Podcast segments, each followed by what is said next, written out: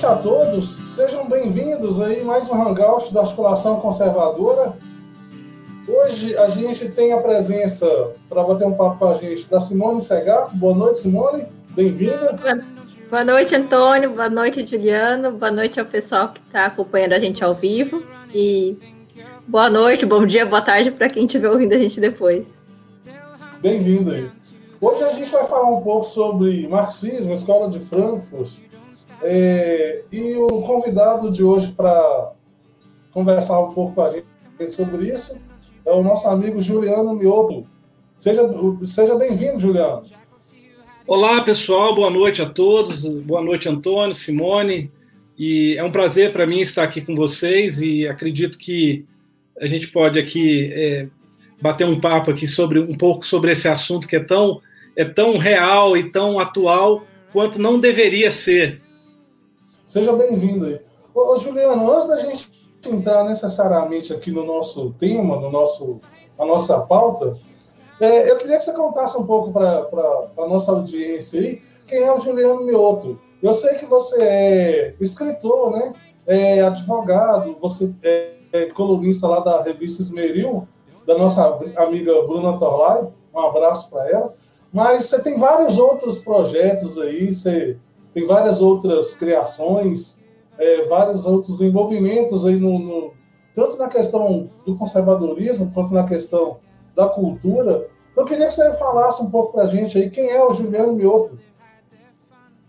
Bom, é, eu sou advogado por formação, né? Nascido em Brasília, mas é, criado e morador da cidade de Goiânia, aqui em Goiás coração do Brasil. E, assim, desde 2013 eu passei a me envolver aí com as atividades de movimentos de rua, de organização de protestos, enfim, toda essa onda aí que culminou aí com a expulsão do PT do poder, graças a Deus.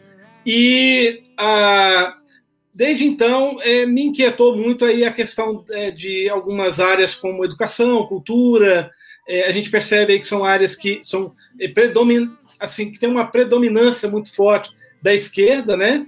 Então, em 2016 é, eu saí dos movimentos de rua, né? E criei um instituto chamado Instituto Liberdade e Justiça, onde a, a ideia inicial era produzir materiais, escrever artigos, ir para as faculdades. A gente promovia debates, palestras, eventos, congressos, enfim.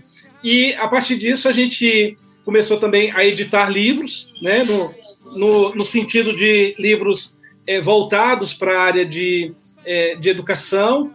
É, e depois eu senti a necessidade de criar um projeto de literatura para voltado para crianças, né, literatura infantil, que é chamado de Turminha da Liberdade, que é uma proposta de levar valores, princípios, é, virtudes dentro das histórias então, criar aventuras de uma forma bem é, lúdica para que a gente possa resgatar aí a, a, aqueles valores que foram tão esquecidos aí na nossa educação nos últimos, nas últimas décadas.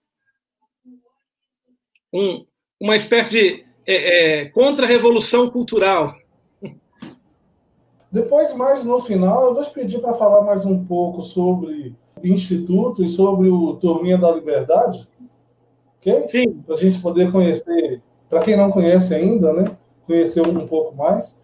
Mas, começando a falar aqui da, da, da, da nossa pauta de hoje, é, eu, eu, te procurei para a gente fazer esse hangout, para fazer o, o, convite, né? E, e, propus a ideia, e você abraçou de, de primeira, inclusive deu uma sugestão muito boa em relação ao título, né? A dona Felipe Neto, como o marxismo e a escola de Frankfurt nos trouxeram até aqui. Eu, eu, queria começar por aí, pelo título, né? Qual que é a, a, a ideia por trás disso aí? É. Bom, a, a gente precisa entender o seguinte: é, o marxismo, é, é, é o marxismo é, por Karl Marx, enfim, pelos seguidores, né, originais da, das teorias marxistas, ele, ele era muito baseado é, assim naquela tese de que a, a, haveria uma adesão em algum momento dos operários, né, dos trabalhadores, é, aquelas ideias furadas que eles criaram sobre a guerra de classes, sobre oprimidos e opressores. E, ah, e aí, quando surgiu, quando teve a Revolução Russa, eu estou fazendo aqui só uma, uma, é, uma visão muito resumida, muito assim, é só para a gente entender um, um, pouquinho do contexto de onde que surge a escola de Frankfurt. É, então, quando teve essa questão é, da Revolução Russa. Então, a Revolução Russa ela custou muitas vidas, né? Ela foi uma, é, é foi muito é, é, e, e, e, os, e, os, marxistas, né? Os socialistas começaram a perceber que não havia uma adesão é, imediata, uma adesão unânime da, da, dos operários, enfim, né? Da classe trabalhadora, como eles acharam que haveria essa adesão imediata, até porque estava ruim, segundo eles, com o capitalismo, com a revolução industrial, mas para as pessoas que tinham pelo menos um emprego, tinham um sustento, tá, pior era sem. Então, não havia, havia uma percepção na sociedade que a vida das pessoas, de uma certa forma, melhorou com a Revolução Industrial.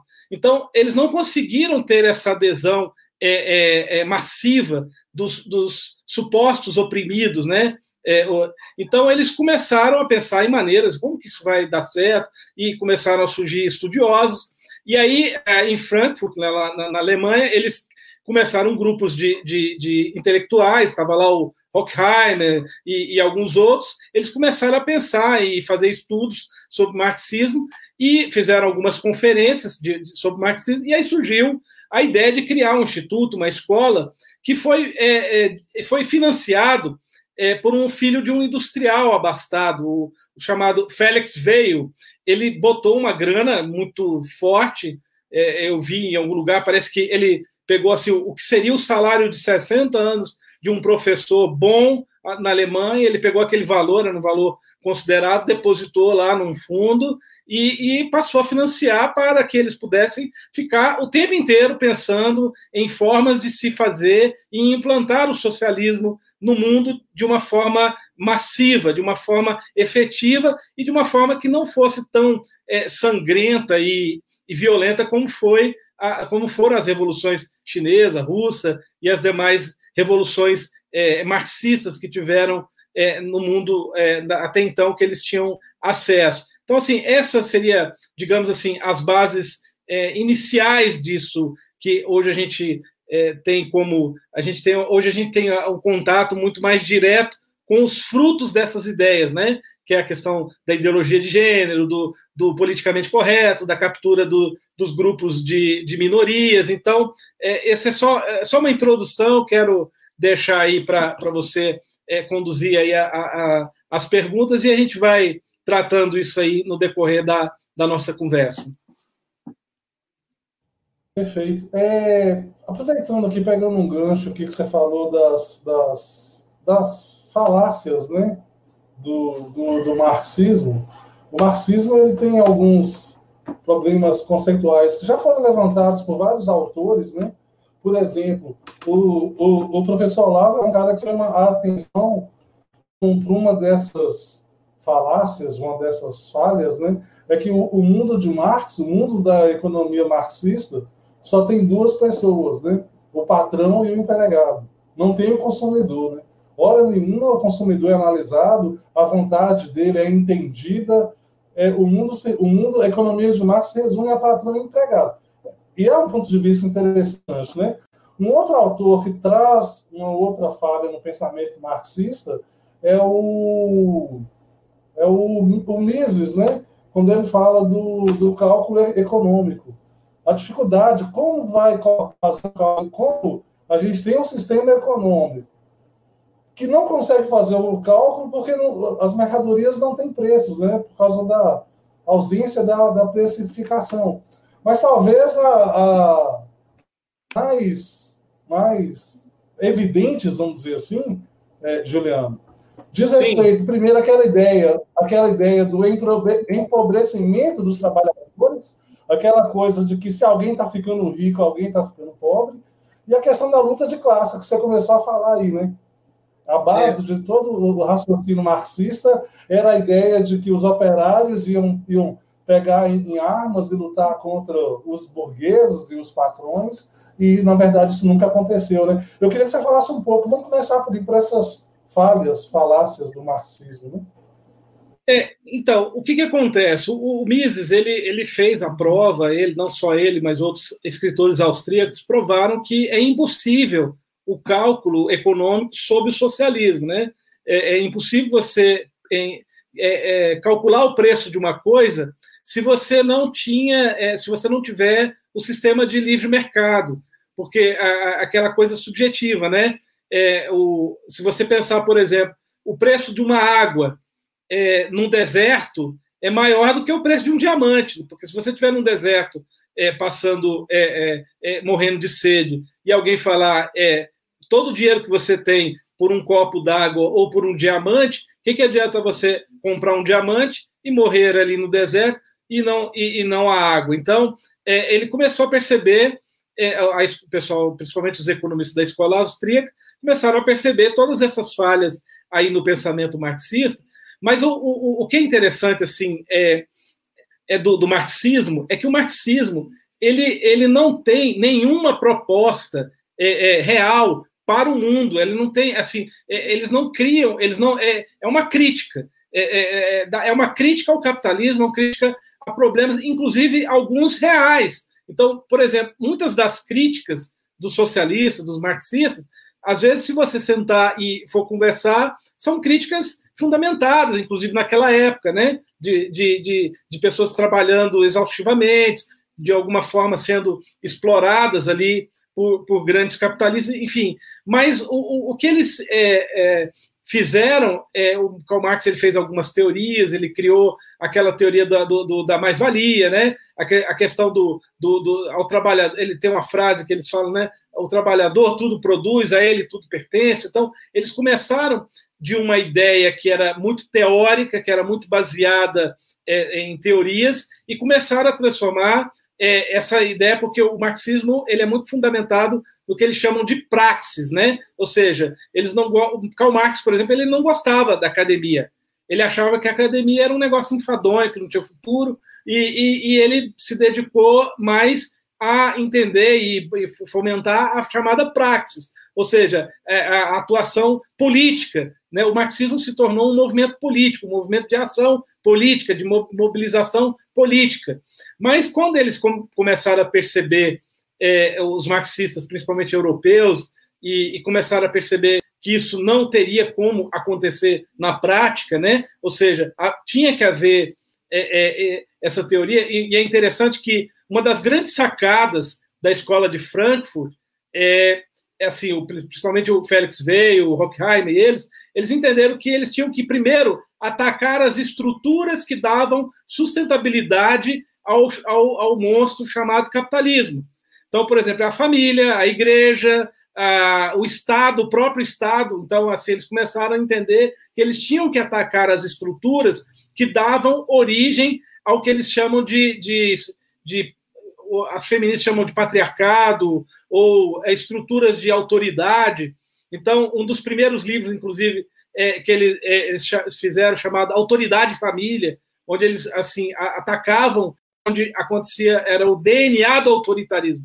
A, a, a, o fascismo para eles começava na família, porque é aquela estrutura do, dos filhos obedientes, da esposa submissa, do marido que, é, é, enfim. Então essa essa estrutura para eles é uma estrutura é, é, autoritária e é um DNA que fomenta nas pessoas a, a, o espírito para que elas se tornem escravas do sistema é, maior que é o capitalismo, enfim, toda, toda essa e o, e o fascismo que eles consideram é, é tudo é fascismo para eles. É, mais ou menos essa é a base. Eu queria saber se eles encontraram alguma resistência do marxismo tradicional, né? Porque é, eu estava lendo um, uns textos e, pelo, pelo que o autor diz, essa, essa política identitária que foi que substituiu a luta de classes, de certo modo, ela era vista como algo da burguesia, né?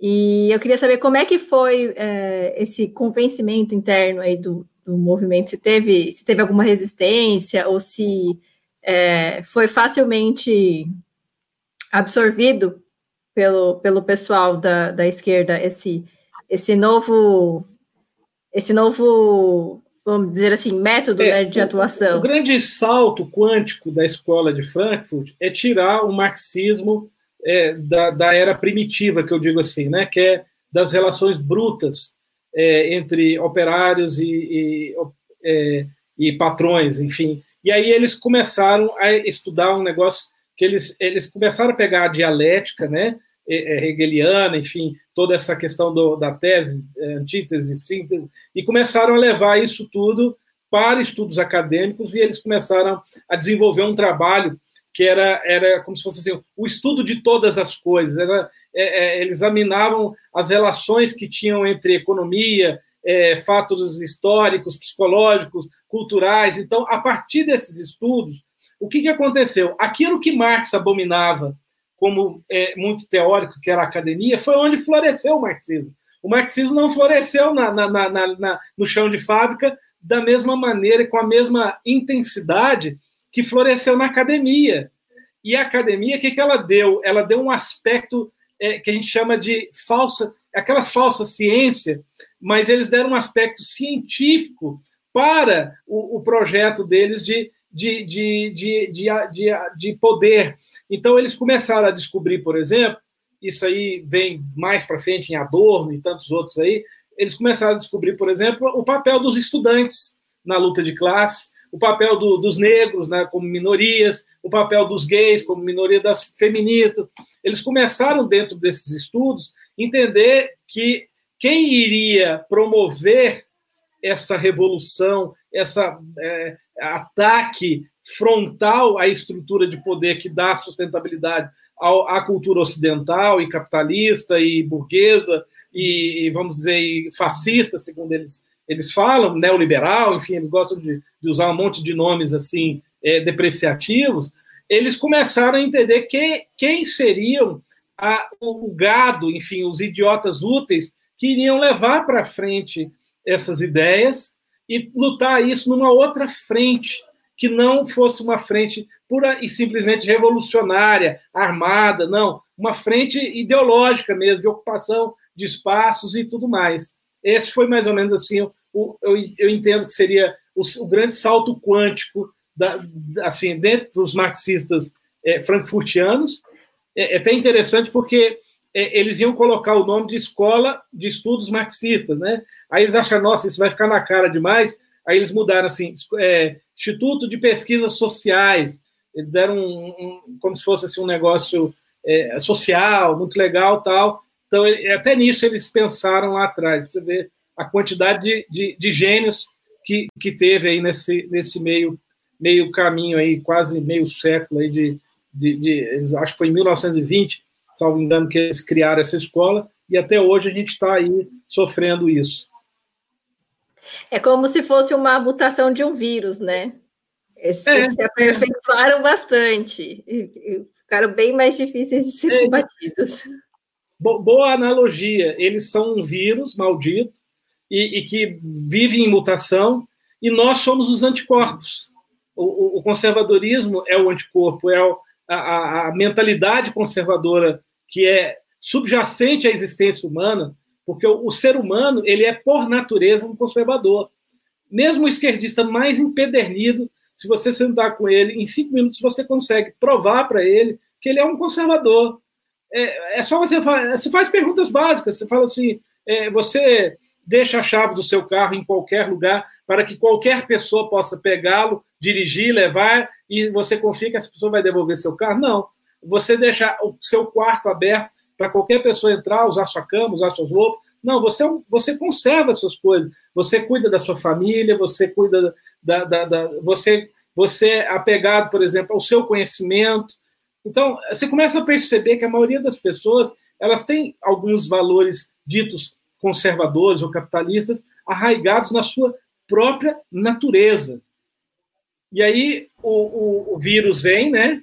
De, às vezes com várias mutações, ele ataca, a pessoa fica gripada, alguns morrem, né? Naquilo ali, alguns ficam é, eternamente viciados naquele vírus ali, doentes.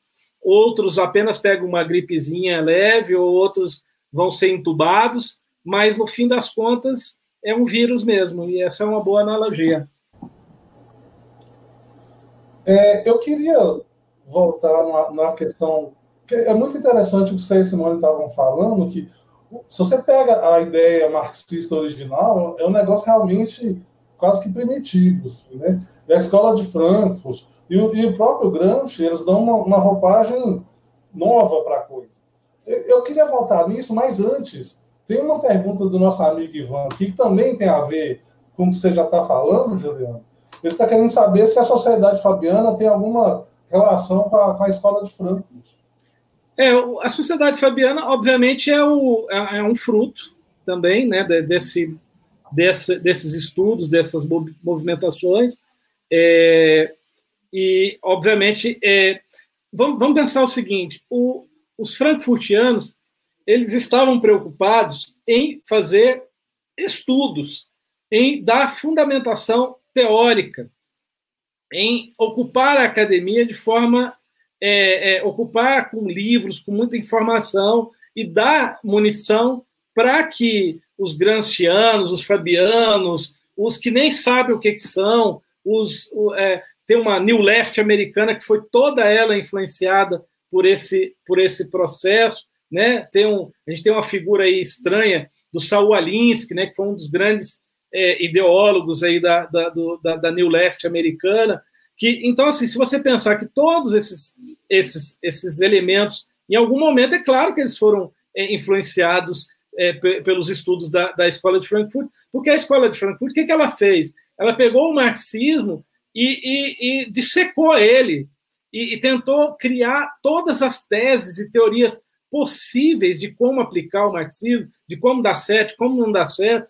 Vamos pensar o seguinte: imagina você ter um instituto que está aí, sei lá, 50 anos produzindo o tempo inteiro, gente, com pessoas sendo pagas é, para ficar o tempo inteiro ali produzindo, pesquisando, achando uma solução para isso, para aquilo, um criticando o outro, um tentando descobrir uma falha e, e, e suprir ela. Então, é, é, uma coisa, é um trabalho monumental. Então, é, é, não, a gente não chegou aqui à toa. Não é um negócio assim, ah, do nada, de repente. Nossa, de repente a gente foi dominado por isso, de repente as escolas estão todas dominadas pelo construtivismo, pelo gaysismo, pela ideologia de gênero, pelo seja lá o que for. Ah, isso aconteceu por acaso? Não, está tudo escrito lá atrás, tudo. Alguns grupos transformaram isso em método. Então, por exemplo, Fabiano, né, transformaram em método. É, é, por aí. Eu não sei se respondeu a pergunta, mas é, é, é por aí sim. É, não, tranquilo. Eu queria fazer um, um, um comentário aqui, voltar aqui no, no que o, o, Tartaruga colocou. É, a escola de Frankfurt escondeu o marxismo, que tem a ver com o que você e a Simone estavam comentando aí, né? Eu diria, não, não escondeu, como você disse, assim, foi um salto quântico, foi uma, uma, uma, uma, nova roupagem, né?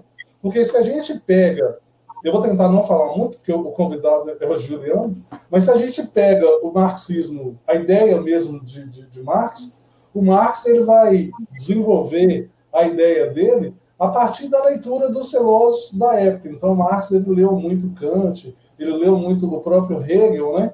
E vai pegar exatamente essa dialética do Hegel, essa ideia da, da evolução filosófica da história, né? Do fim da história, que é uma ideia, inclusive, que está presente em muitos movimentos revolucionários anteriores a Marx, né? A gente não pode esquecer que o comunismo é mais antigo, né, do que o, o, o marxismo.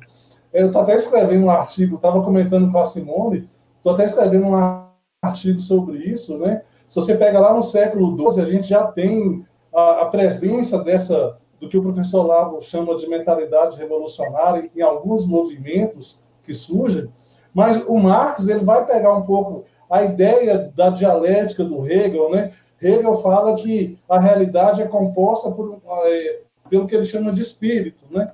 Geist, ou Geist, não sei como é que fala. Zeitgeist. Isso. E, e, que esse espírito ele se desenvolve através da criação da natureza, mas que ele coloca a natureza como negação dele mesmo, né? como o oposto dele que é a natureza física. Ele, espírito. É a dialética, né? É cria o seu oposto, que é a natureza física, e se aliena nela. Então, Marx vai pegar isso aí, só que ele, ele vai pegar essa ideia de que ele achou meio vaga, né, um conceito meio vago de espírito, e ele vai trocar isso pela, pelo mundo material, né? vai concentrar no, no trabalho. Né? O, o, trabalho vai ser a ideia central dele. Assim. Ele adere ao socialismo muito jovem, né? então o movimento socialista, Karl Marx, também via o socialismo como o estágio final da humanidade, uma espécie de fim da história, como queria Hegel, né? e ele vai e adapta essa dialética hegeliana para o materialismo que ele tinha acabado de, de criar. Então, ele substitui o espírito pelos fatores materiais de produção, as ferramentas é. e as máquinas, as forças é. produtivas, né? Sim, é importante lembrar que Karl Marx era um grande estudioso de Hegel. A gente ouve Isso. falar do Das Capital, que é o livro mais conhecido dele, e o Manifesto Comunista tal, mas existem vários livros e estudos de Karl Marx sobre Hegel. Então ele, ele, ele toda o marxismo, toda essa história é baseada aí nessa, nessa, nesse, nesse tipo de fundamento que é assim, infelizmente, né, é um é, cada é um negócio assim, cada filosofia, cada ideia, ela tem consequências, né? Então, se você pega uma ideia e leva ela ao, ao extremo, por exemplo, a, as pessoas falam, por exemplo, ah, o, o, o fascismo, sei lá, o nazismo teve origem nas ideias de Nietzsche. É, é óbvio que Nietzsche, quando estava pensando aquilo, ele não estava pensando em criar uma sociedade nazista e gente morrer, nem nada. Mas quando as pessoas pegam aquelas ideias, elas acham, dentro daquelas ideias, uma justificativa, é, digamos assim, é como se fosse uma, uma busca espiritual por, por justificação. É igual se você lê O Crime e Castigo, de Dostoiévski.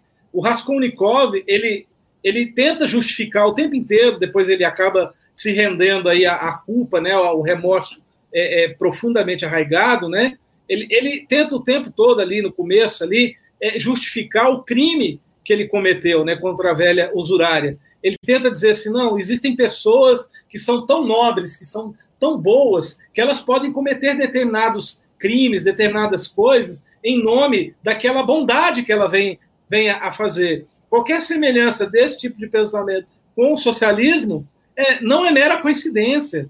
Se você parar para pensar, é, eu até hoje eu, eu, tive uma, eu tive uma, eu tomei um café hoje com o Miguel Nadib, né, da, do, do Escola Sem Partida, a gente estava trocando umas ideias hoje, é, e aí ele me falou de um, de um texto que ele leu do Thomas Sowell, um, um, escritor aí americano, um negro, né?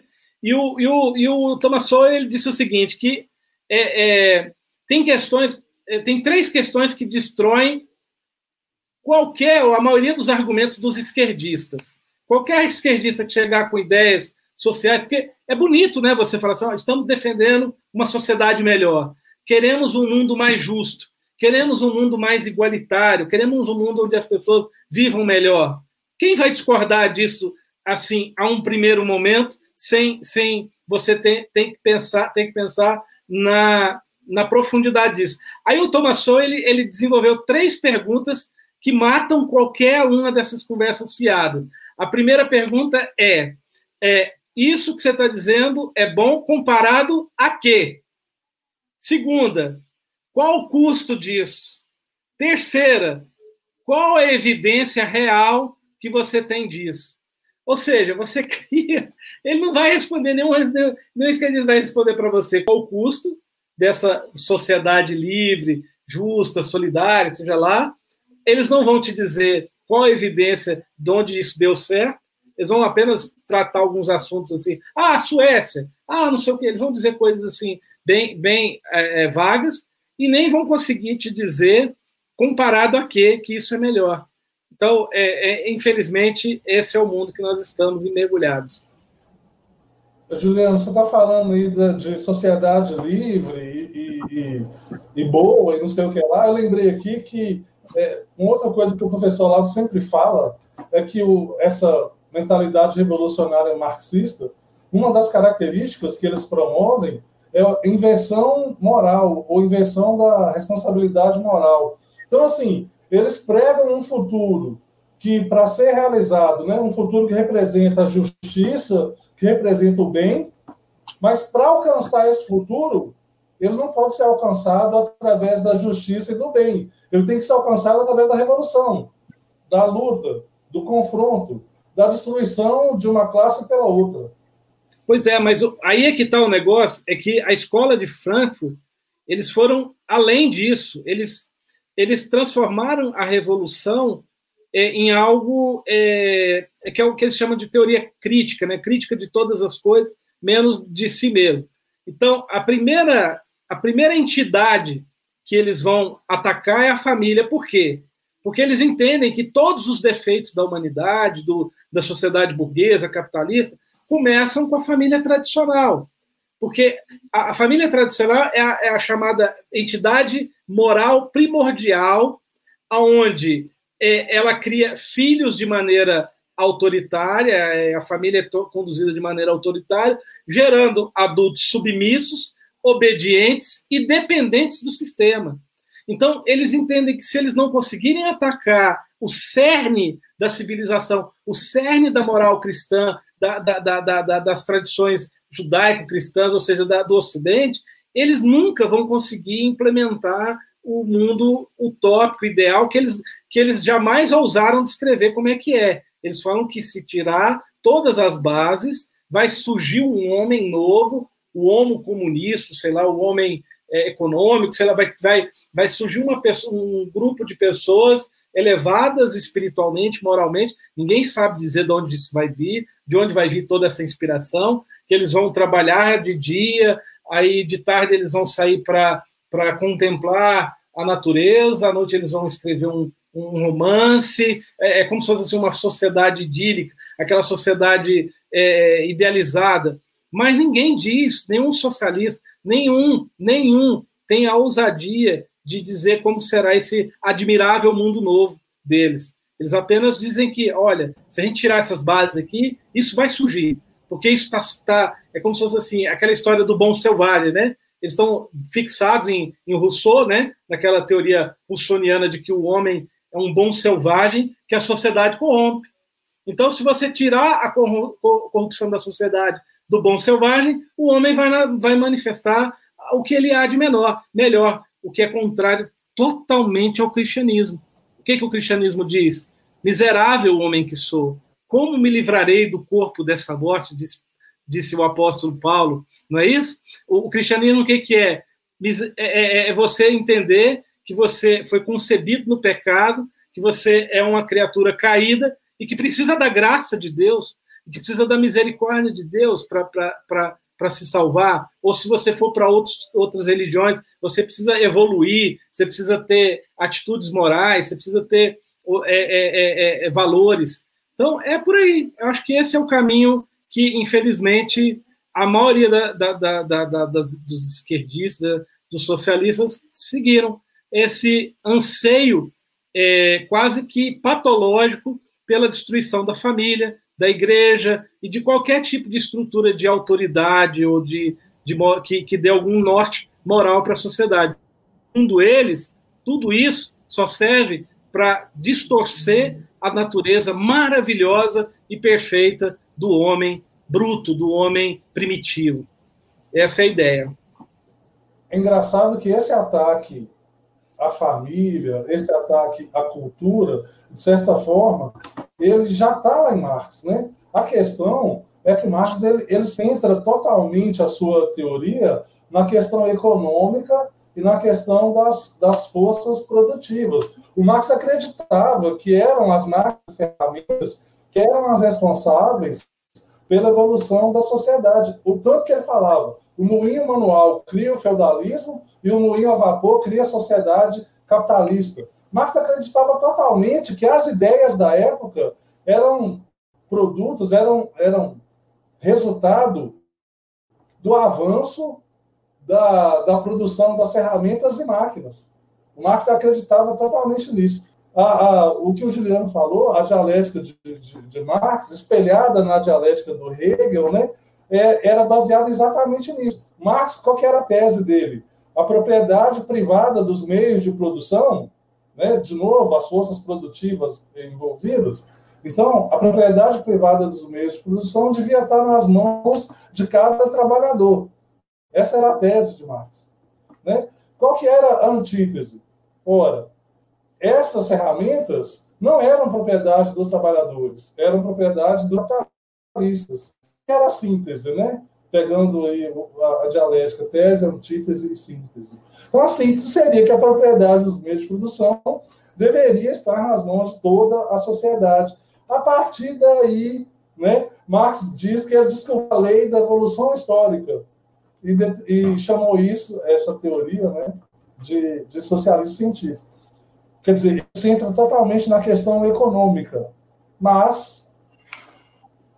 O que você estava falando, Antônio, é engraçado porque eles se colocam contra o capital, eles colocam contra o capital e to, toda a, a investida é, seria para demonizar. Só que eles são extremamente materialistas, né? São, são eles que colocam todo o mundo girando em torno do dinheiro e, ao mesmo tempo, eles demonizam o, o, o, o dinheiro e quem produz, né? Quem, quem, os empresários e tudo mais.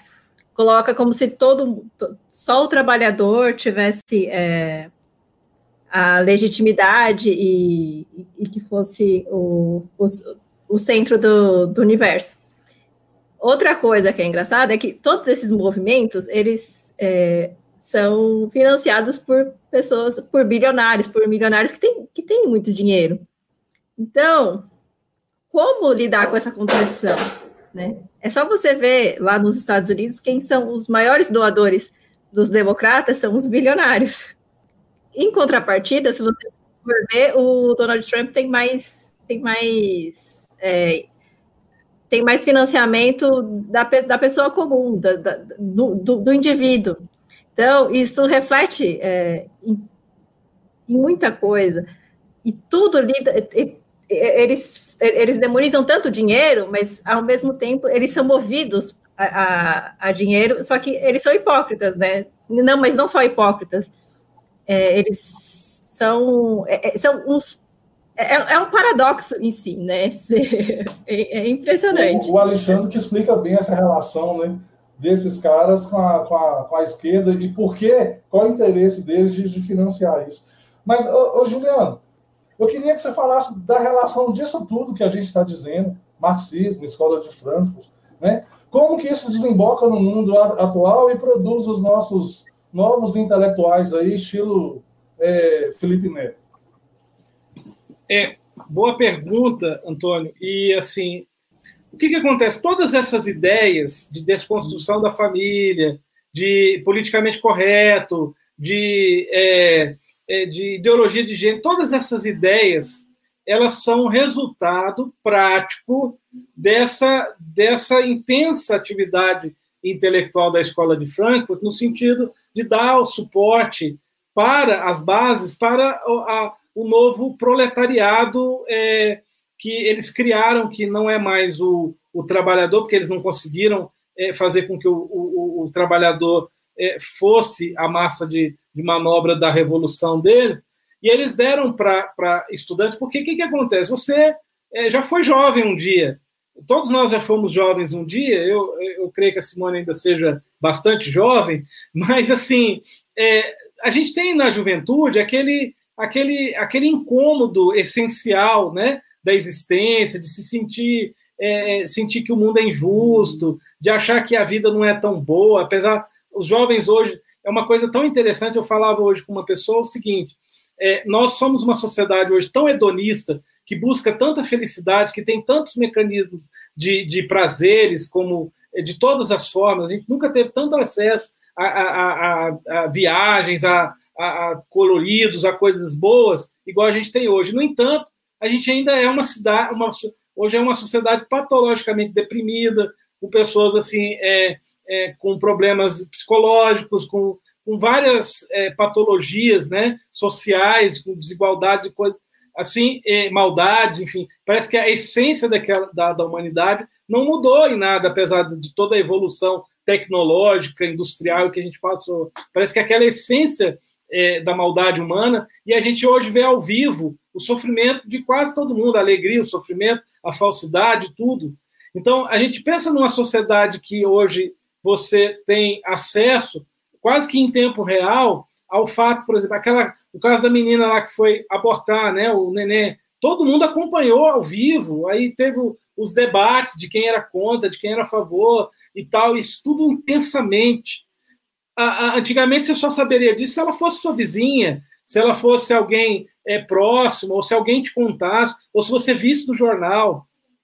Então, é, pensa nessa sociedade toda é, vazia de significado, vazia de Cristo, vazia de, de, de, de espiritualidade, procurando alguma coisa para dar sentido.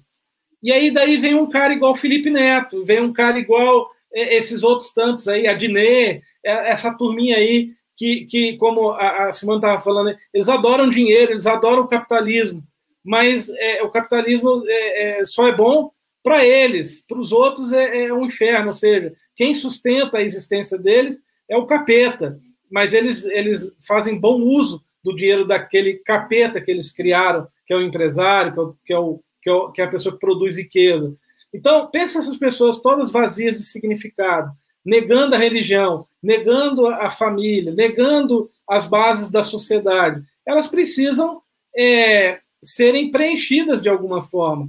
E, obviamente, que numa sociedade de espetáculo, eu nem classificaria viu, o Felipe Neto como um intelectual. Na verdade, ele é o, ele é o bobo da corte, ele é o, é o pão e circo. O, eu, eu, costumo dizer que o Felipe Neto, inclusive.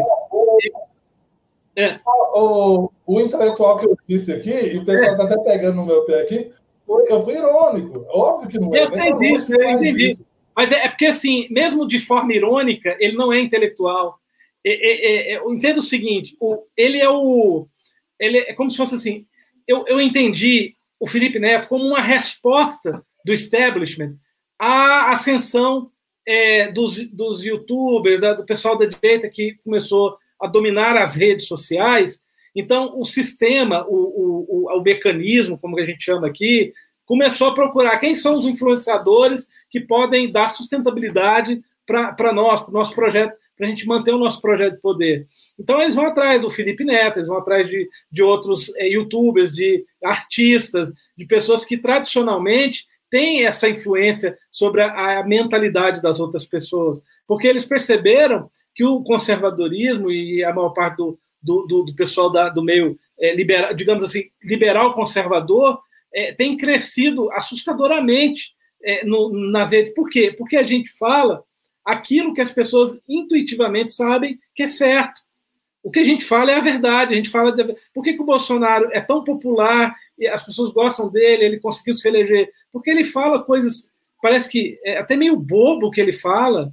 É, é, pátria, Brasil, acima de tudo, Deus. Ele fala umas coisas assim que para muita gente fala assim, como que, um, que uma pessoa falando esse tipo de coisa se elege? E, não uma pessoa que está aqui falando de forma pomposa, um Barroso na vida, né? O Barroso é o intelectual, mas o, o Felipe Neto, ele é o bobo da, ele é o pão e circo. Então eles, eles, o sistema trouxe o Felipe Neto como uma tentativa deles de vacinar a, a sociedade contra nós, contra a nossa ascensão.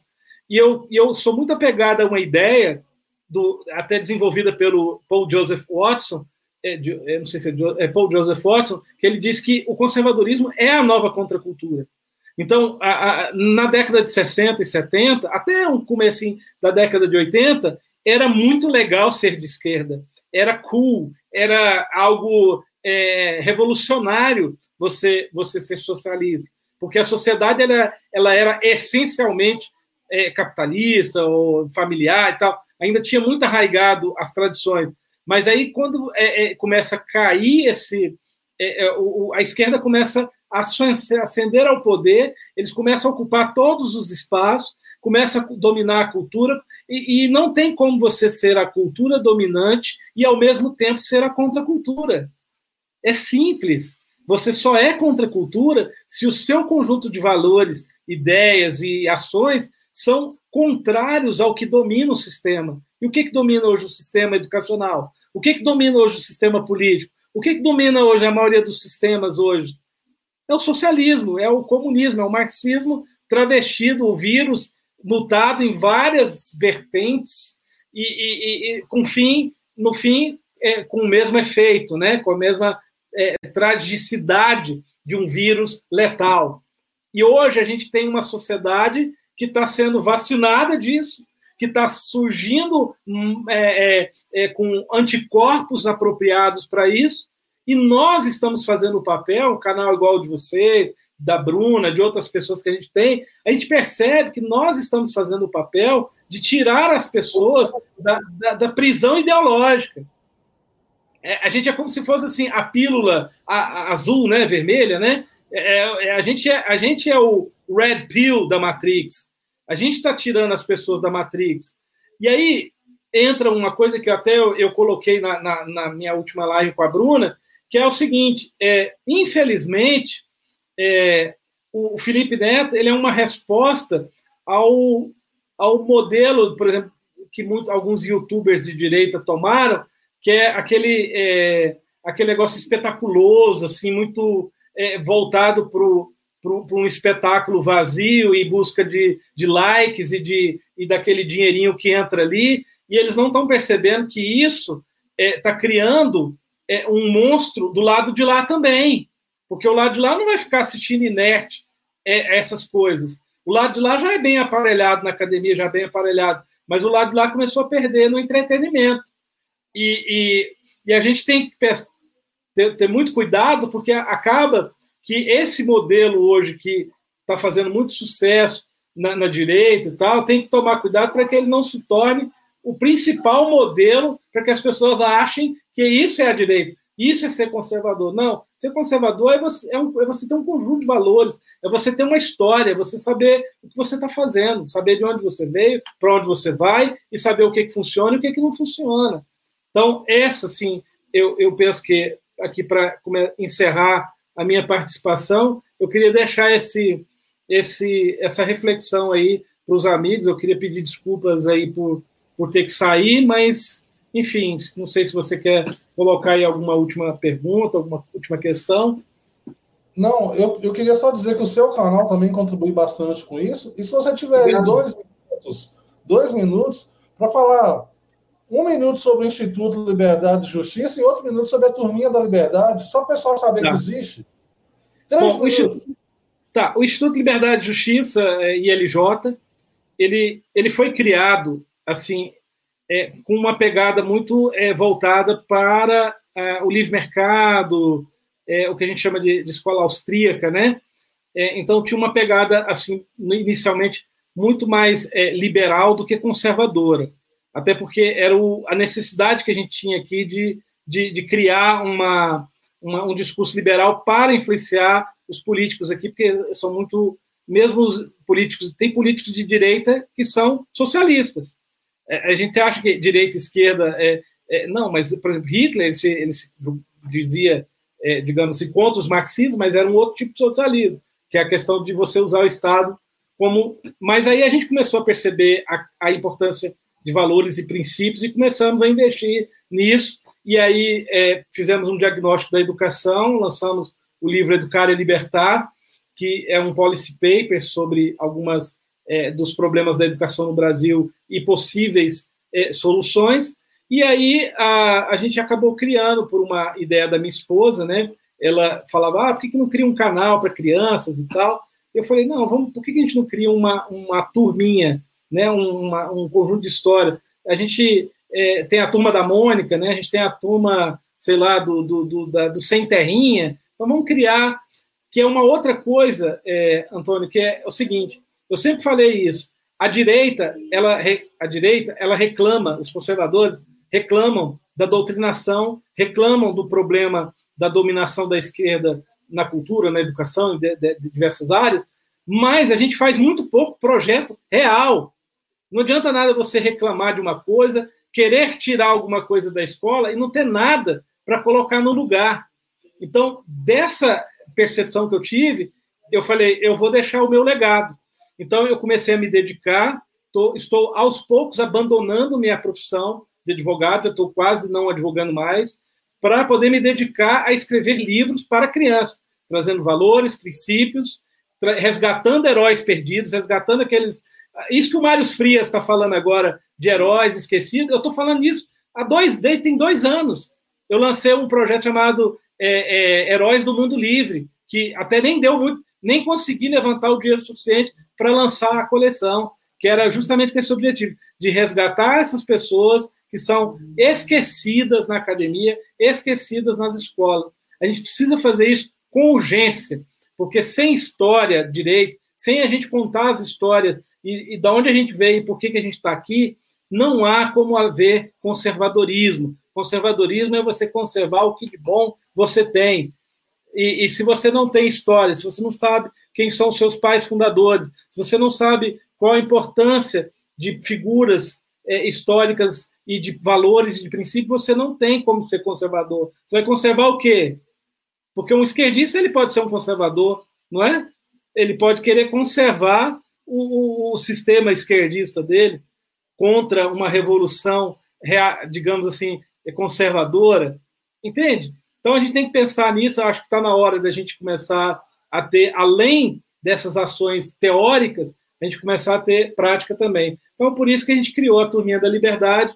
A gente vai relançar ela agora no final do ano, com um projeto que é, é, é uma assinatura mensal, então vai ter todo mês uma história, chamado Turminha da Liberdade na Terra das Virtudes e dos Heróis Perdidos. Aí eles vão ter ali acesso às principais virtudes universais, as forças de caráter que fazem é, é, é, você, por exemplo, quando você vai para a coluna da sabedoria, então a curiosidade, a criatividade, todas aquelas forças que tornam você sábio, né, o amor à leitura e tal. Então, desenvolver esses entendimentos para crianças. Então, esse é basicamente um dos projetos, e a gente está lançando agora no final do de metade de outubro o primeiro fórum Educação e Cultura, que a gente vai começar a reunir grandes pensadores conservadores para a gente falar sobre cultura, sobre educação, e a gente começar a ter um fórum permanente para agregar pessoas como vocês, pessoas como a Bruna, com o Maurício Weiss e tantos outros que têm ideias maravilhosas, mas que estão, de uma certa forma, às vezes a gente fica dentro de uma bolha. Então a gente precisa também ter aí o fórum, a gente está criando. Depois eu vou deixar com vocês aí o, os endereços e tudo. O da Turminha, quem quiser conhecer, é www.turminhadaliberdade.com.br. E aí você vai lá e tem um. O site ainda está muito tosquinho, mas tem lá um pouco de informação e onde encontrar. Ok? perfeito. Quando tiver esse, mais dados sobre o fórum, avisa a gente que a gente ajuda a divulgar. Tá bom, meu querido. A gente faz questão. É, eu vou abrir eu vou abrir as considerações finais. Eu Não, só queria te agradecer, Juliana, por tudo, é muito bacana, e achei excelente essas iniciativas. A gente tem aqui um projeto também na articulação que a gente fala sobre os nossos personagens históricos, mas essa de levar para as crianças eu acho essencial, porque um Felipe Neto, ele já vislumbrou isso e ele tá hoje o foco dele é as crianças. Isso é um absurdo que é um cara aí que tem, sei lá, a minha idade, falando para crianças e subvertendo toda, toda a, a lógica da coisa, tá ensinando coisas que é, já são, assim, totalmente inapropriadas, e a gente tem que trazer mais conteúdo de qualidade para as crianças. Eu estava falando isso para o Antônio, que a gente está programando uma live para falar justamente sobre isso, é, sobre esse conteúdo infantil. Então, eu queria agradecer pela participação e parabenizar pelos seus projetos. Obrigado, e agradecer a todo mundo que está aqui também assistindo a gente. Obrigado aí pelo convite. Sempre que precisarem, estou à disposição. Valeu, Juliano. A gente agradece demais a sua participação. Simone, muito obrigado também. Boa noite a todo mundo que estava acompanhando a gente. Segunda-feira a gente se encontra novamente. Um abraço para todo mundo e continue nos prestigiando.